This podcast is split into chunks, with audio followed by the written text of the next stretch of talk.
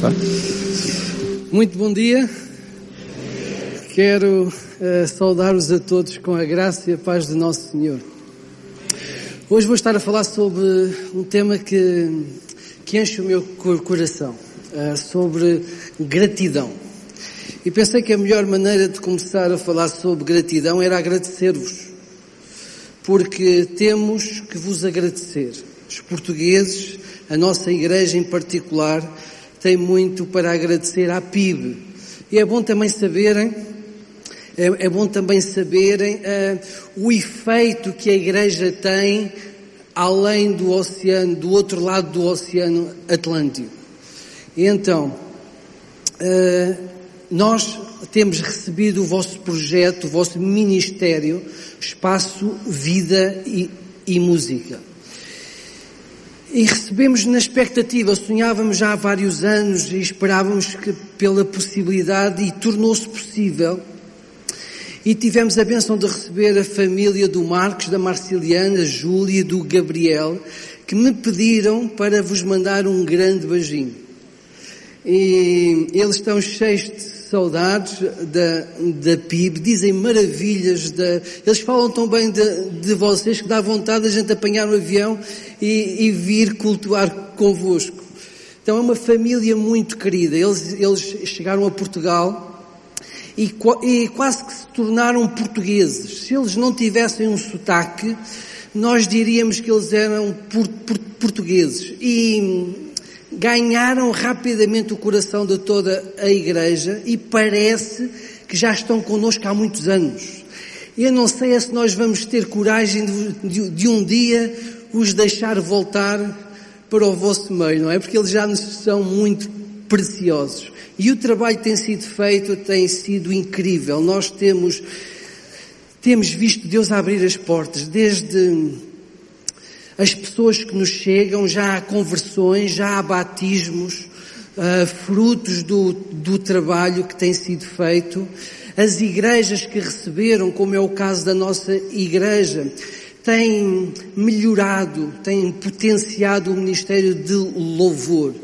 Uh, antes tínhamos poucos instrumentos, hoje há cultos em que temos violino, violoncelo, temos, uh, temos vários instrumentos, uh, vemos os nossos filhos a tocarem para o Senhor, então tem sido uma bênção no nosso meio o, o projeto.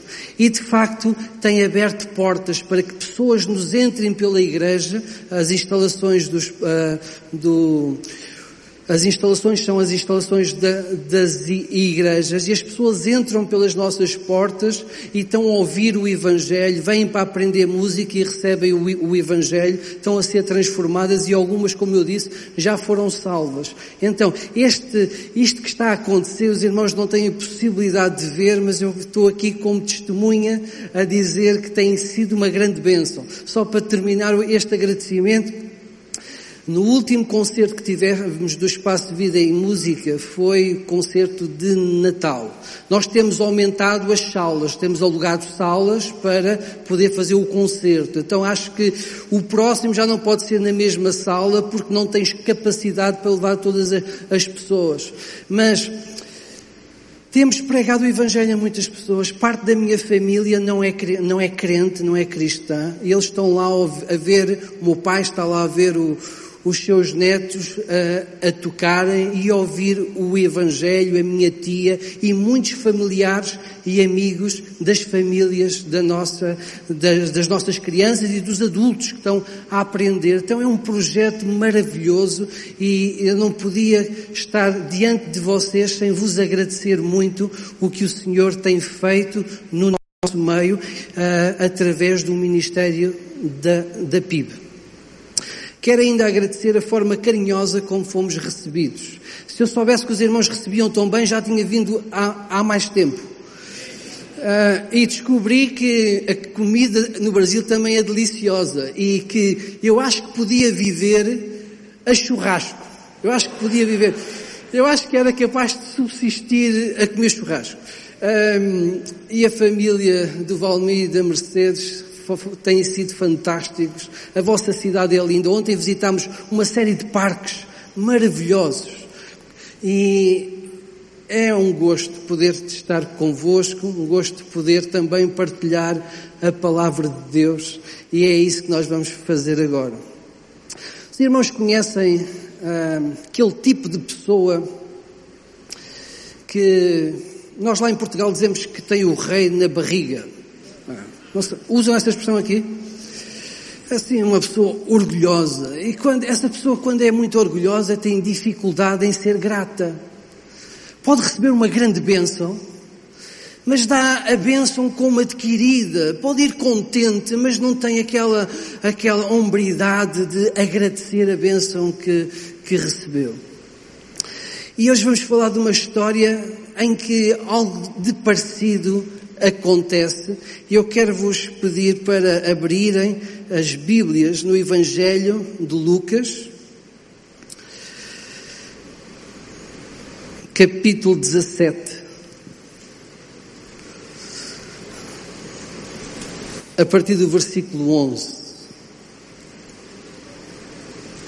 E diz assim o, o, o texto bíblico, versículo 11. E aconteceu que indo eles a Jerusalém, passou pelo meio da Samaria e da Galileia, e entrando numa certa aldeia, saíram-lhe ao encontro dez leprosos, os quais pararam de longe e levantaram a voz dizendo, Jesus, mestre, compadece de nós. E ele, vendo-os, disse-lhes, ide, mostrai-vos aos, aos sacerdotes.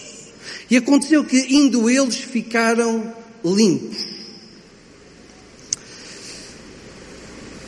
Esta imagem é terrível. Se nós estivermos a imaginar um bocadinho da história, de tentarmos visualizar o que aqui se passa, é uma imagem muito cruel, muito, muito triste.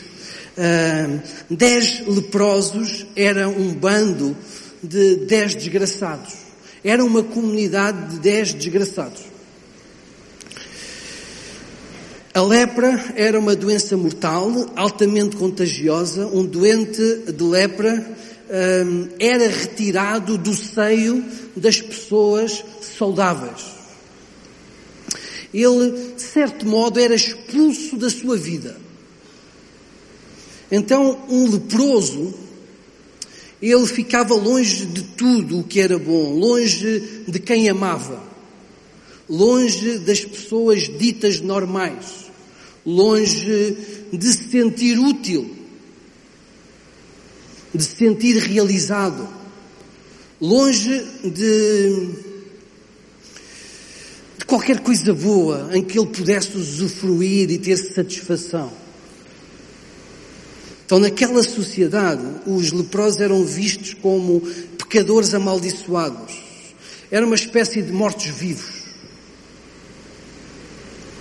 Andavam em grupo, em comunidades moribundas, em que viam o que ia acontecer na sua vida um pouco mais à frente, na vida daqueles que caminhavam com eles e que estavam piores, numa situação de doença mais avançada.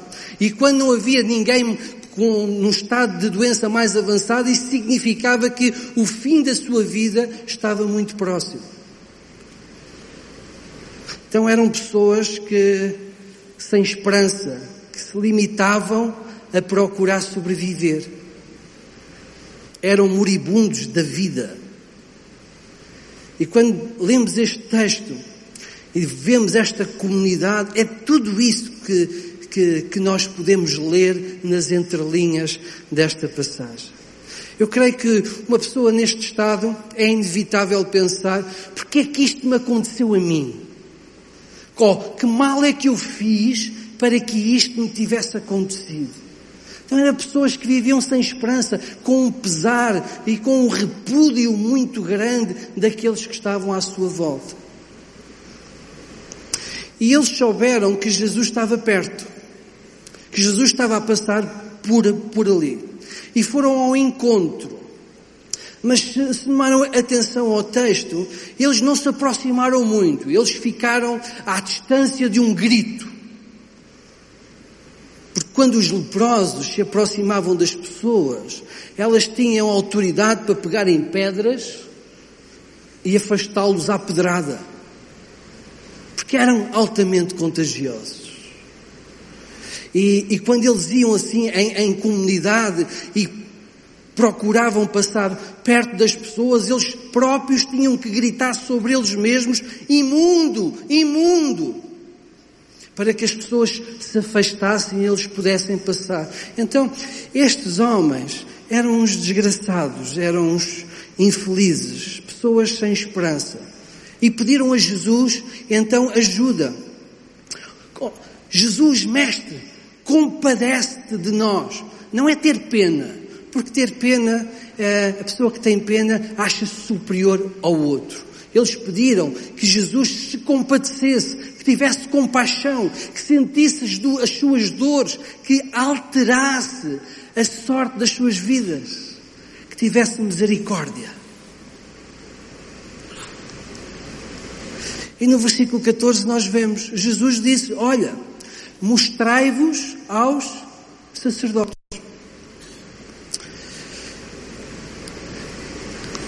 Quando Jesus lhes diz isto, eles estavam leprosos. E para os sacerdotes, eles eram impuros, eram imundos, eram pecadores. Então, para irem aos sacerdotes, eles precisaram de ter fé. Porque não podiam até ser apedrejados. Então, eles tiveram fé. Eles creram que podiam ficar curados e começaram a andar então ao encontro dos sacerdotes, porque para eles serem dados como curados, o sacerdote tinha que dar um atestado, tinha que dizer, olha, se senhor, vocês estão curados, vocês podem recuperar a vossa vida. Então eles, eles foram. E no meio do caminho, no meio do caminho, eles vão ser curados. Vamos continuar a ler o texto?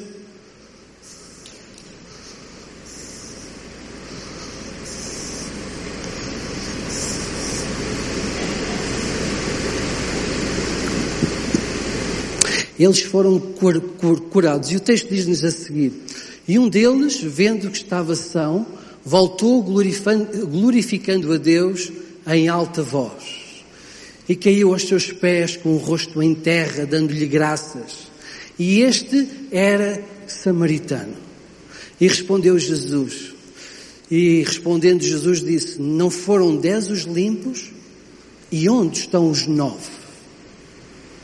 Não houve quem voltasse para dar glória a Deus, senão este estrangeiro? E disse, levanta-te e vai, a tua fé salvou. Então, naquele caminho, aconteceu um milagre. Eles foram caminhando leprosos, com a sua pele branca, com a sua pele ferida, e, e, de repente eles são curados. Eles começam a olhar uns para os outros, eles começam a olhar para a sua pele. Eu imagino eles olharem, eles olharem para os seus dedos, olharem uns para os outros com admiração, com alegria, com júbilo, não é? Eu imagino que eles gritaram, eles, eles, eles abraçaram-se, eles choraram. Imagino todas as expressões de alegria. Então, eh, imagine um bando de leprosos que a meio do caminho eles conseguem ficar sãos, eles ficam recuperados. Eles podiam voltar à sua vida. Eles podiam voltar a acariciar um filho. Eles podiam voltar para a sua casa. Eles poderiam voltar para sustentar a sua família. Era uma vida nova. Eu creio que quem passou por um câncer, ou quem teve num bloco operatório com muitas possibilidades de vir a falecer, quando houve do médico a boa notícia, estás curado, ou podes voltar a, a viver a tua vida estás livre de perigo.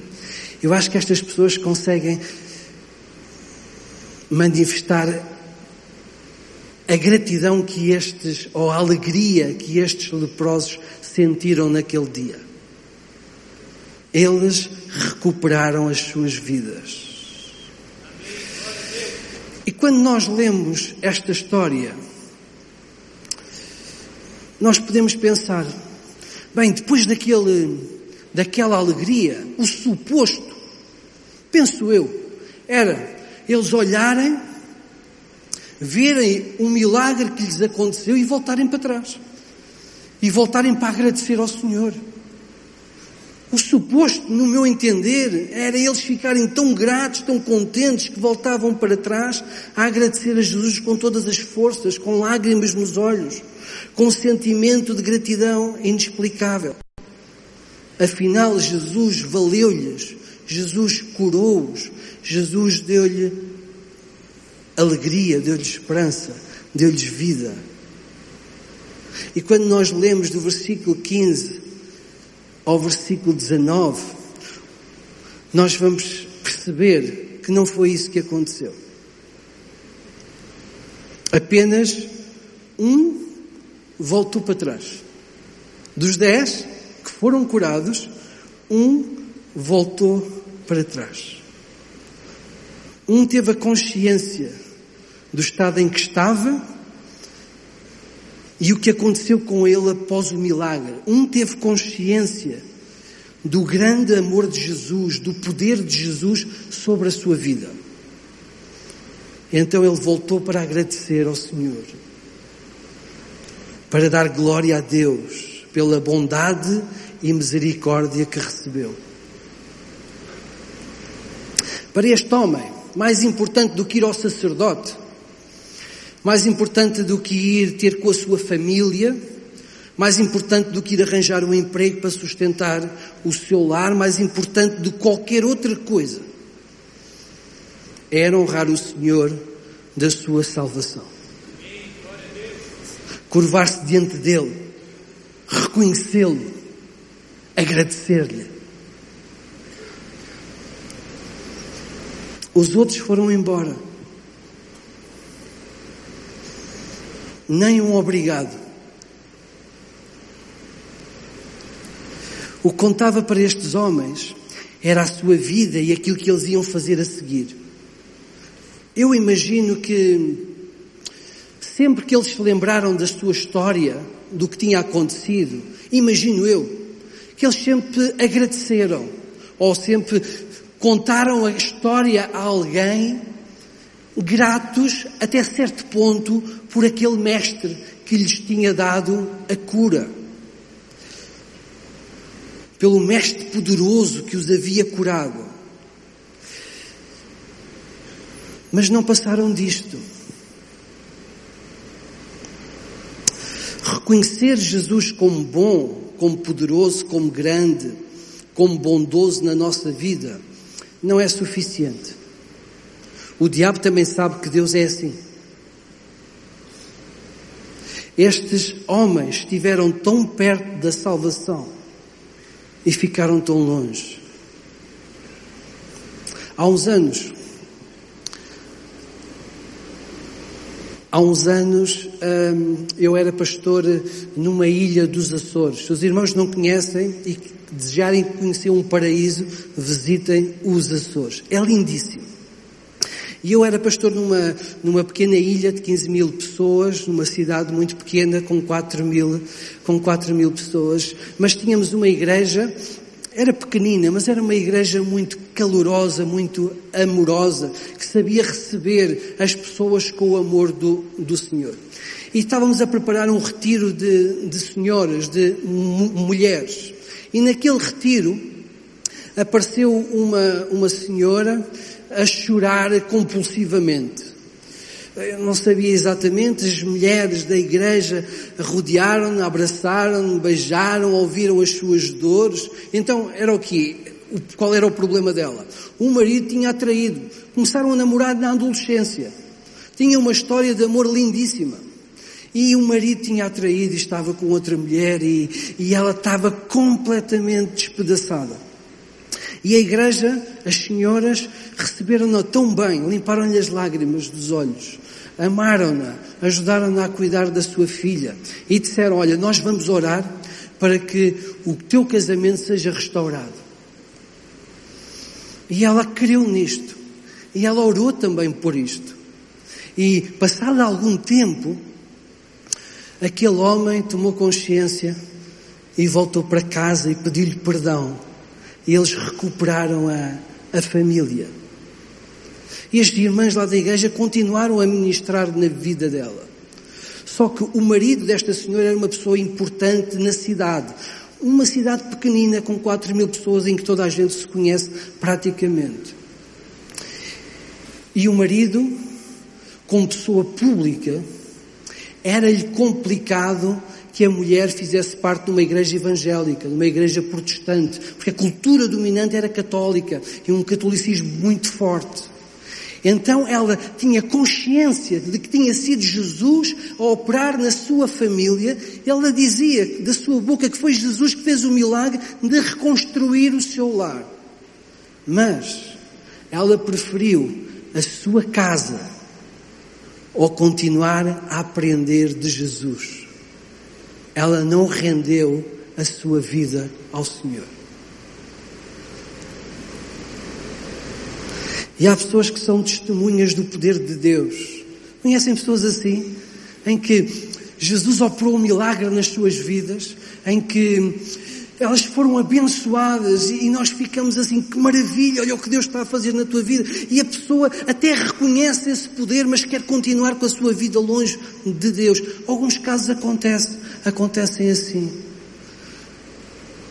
Aconteceu lá com o apóstolo Paulo, um tipo chamado Demas, não é? Demas, Demas foi um colaborador de Paulo, ele serviu ao lado de Paulo, ele viu os milagres, ele viu um homem cheio do Espírito Santo, ele ouviu testemunhos de conversão, por exemplo, a conversão de Paulo, ou aqueles, aqueles ah, bruxos converteram lá em Éfeso e queimaram os livros em praça pública. Ele ouviu histórias como a de Eutico que caiu morto e que através de Paulo o Senhor o ressuscitou. Então, estas pessoas veem o poder de Deus. Muitas vezes são alvos do poder de Deus. E algumas delas não têm a gratidão de se render ao Senhor que operou o milagre na sua vida. Foi isto que aconteceu com estes homens. Tão perto e tão longe. Tão perto da salvação e tão apaixonados pelo mundo. Então Jesus perguntou-lhes, versículo 17 e 18, não eram dez? Não eram dez? Quando aquele samaritano se aproximou, Jesus perguntou, olha, não eram dez? Os que foram curados, os que foram abençoados.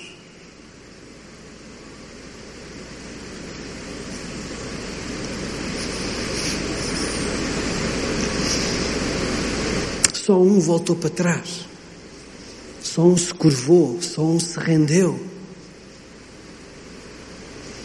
Eu estava a pensar nestes leprosos. E nós temos um pouquinho de leprosos. Ora vejam, espiritualmente, nós também éramos leprosos, ou seja, éramos mortos-vivos. Vivíamos, mas não tínhamos a vida, a nova vida em Cristo. E antes de nosso encontro com o Senhor Jesus, nós também estávamos completamente falidos, espiritualmente falando. Há quem nos aproximar de Deus. Tiago, Paulo diz, todos pecaram e destituídos estão da glória de Deus. Nós éramos assim. E Jesus também derramou a sua graça, a sua misericórdia sobre a nossa vida. E nós fomos curados, não da lepra, mas do pecado, da lepra espiritual.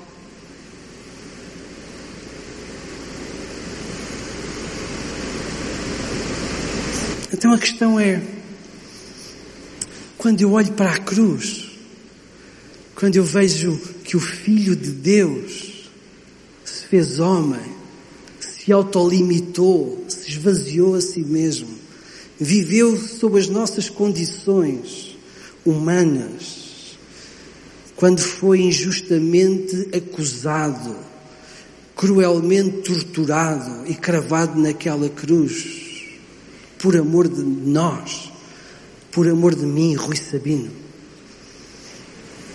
O que é que eu faço com a minha vida? Continuo como os nove leprosos? Ou volto para trás e me ajoelho diante do meu Senhor?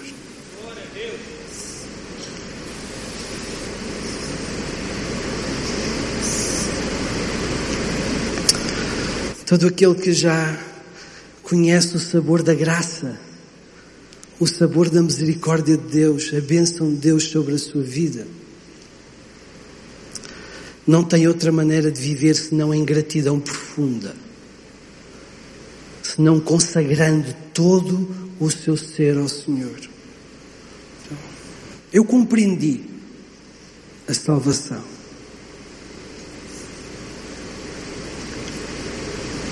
Por isso, eu quero que a minha vida seja vivida em função do meu Senhor. Eu quero isso. Eu quero que a minha família esteja sujeita a Jesus, que os meus filhos se rendam a Jesus, que admirem Jesus, que amem Jesus, que sirvam a Jesus. Porque eu não posso fazer tanto por eles como aquilo que o Senhor Jesus fez. Eu quero que o meu emprego, caso o tenha, seja consagrado ao Senhor e quer ser um trabalhador, trabalhador de tal modo honrado que onde eu esteja o meu Deus seja glorificado por aquilo que eu faço. Eu quero que as minhas finanças, que o meu dinheiro, que os meus bens sejam totalmente consagrados ao Senhor e que façam a sua igreja crescer e que promovam o reino e que vidas sejam salvas e que eu possa abençoar outras pessoas. Tudo isso é gratidão. Eu quero as bênçãos de Deus, sim. Eu quero que Deus me abençoe, que Deus me proteja, que Deus me prospere em tudo, mas eu quero ter um coração reconhecido para que eu possa dizer com Paulo, para mim o viver é Cristo.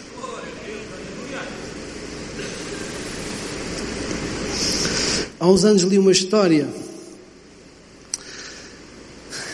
É uma simples história, mas às vezes as histórias têm a capacidade de nos lembrar de princípios muito importantes. E não sei se o irmão conhece esta história, mas eu gostava de partilhá-la consigo, porque muitas vezes me lembro dela. E diz assim, esta história, um homem, já há muitos anos, um tempo antigo, noutro século, estava diante de um balcão, numa loja, e estava à espera que os clientes entrassem e e comprassem alguns dos seus artigos. E estava ele no balcão quando viu uma menina pequenina, humilde, a aproximar-se do vidro da montra e a esborrachar-se o nariz na montra para ver alguns colares que estavam em exposição. O senhor achou interessante aquela menina, achou-a achou bonita e ficou surpreendido quando ela entrou na loja. Então ela abre a porta, ouve-se um barulho na porta, ela entra e, e vira-se para o senhor e diz assim: Olha, eu quero comprar aquele colar verde esmeralda. O homem olha para ela, sorri e pergunta-lhe: Olha, menina, e tu tens dinheiro para comprar aquele colar? E ela diz: Eu tenho. Eu vou dar o meu dinheiro todo. Então, para que é que tu queres aquele colar? E ela, sem hesitar, tirou um lenço do bolso, desamarrou, desamarrou o lenço e tinha lá um, um punhado de moedas. E ela disse, sabe, é que hoje a minha irmã mais velha faz anos. E desde que os meus pais morreram, ela cuida de nós, de mim e dos meus irmãos. E, e ela muitas vezes esquece dela própria para cuidar de nós. Ela faz anos e este colar é da cor dos olhos dela. E eu tenho a certeza que ela vai ficar muito contente se eu lhe der este colar.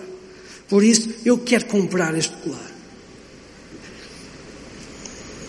O homem engoliu em seco, foi ao interior da loja, pegou numa caixa, na caixa mais bonita que tinha, fez o melhor embrulho que sabia, entregou a caixa com o colar à criança e recebeu as moedas dela. Algumas horas depois, a sua irmã entra na loja assim um pouco uh, sobressaltada e diz, olha, uh, eu creio que a minha irmã, a minha irmã mais nova veio aqui e, e pegou este colar. Uh, eu sei que ela não tem dinheiro para comprar este colar. E o homem disse, sim, ela pegou, ela comprou este artigo, mas ela não tem dinheiro para comprar. E o homem disse, olha, o preço dos meus artigos fica entre mim e os meus clientes e voltou a pegar na caixa, pô-la dentro de um saco e entregou à menina.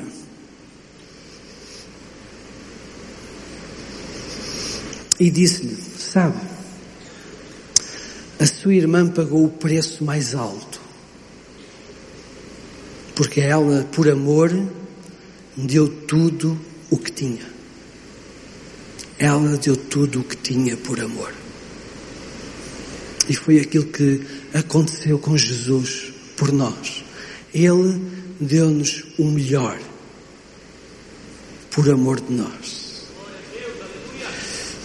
E a única forma de nós podermos viver o Evangelho de um modo digno é nos doarmos ao Senhor, é vivermos em profunda gratidão, dia após dia.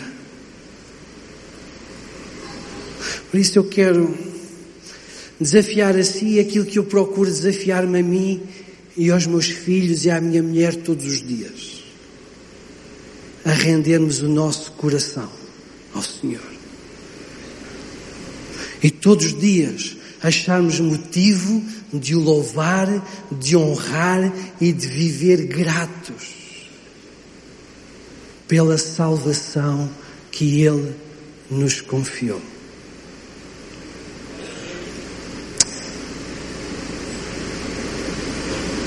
Deus nos abençoe.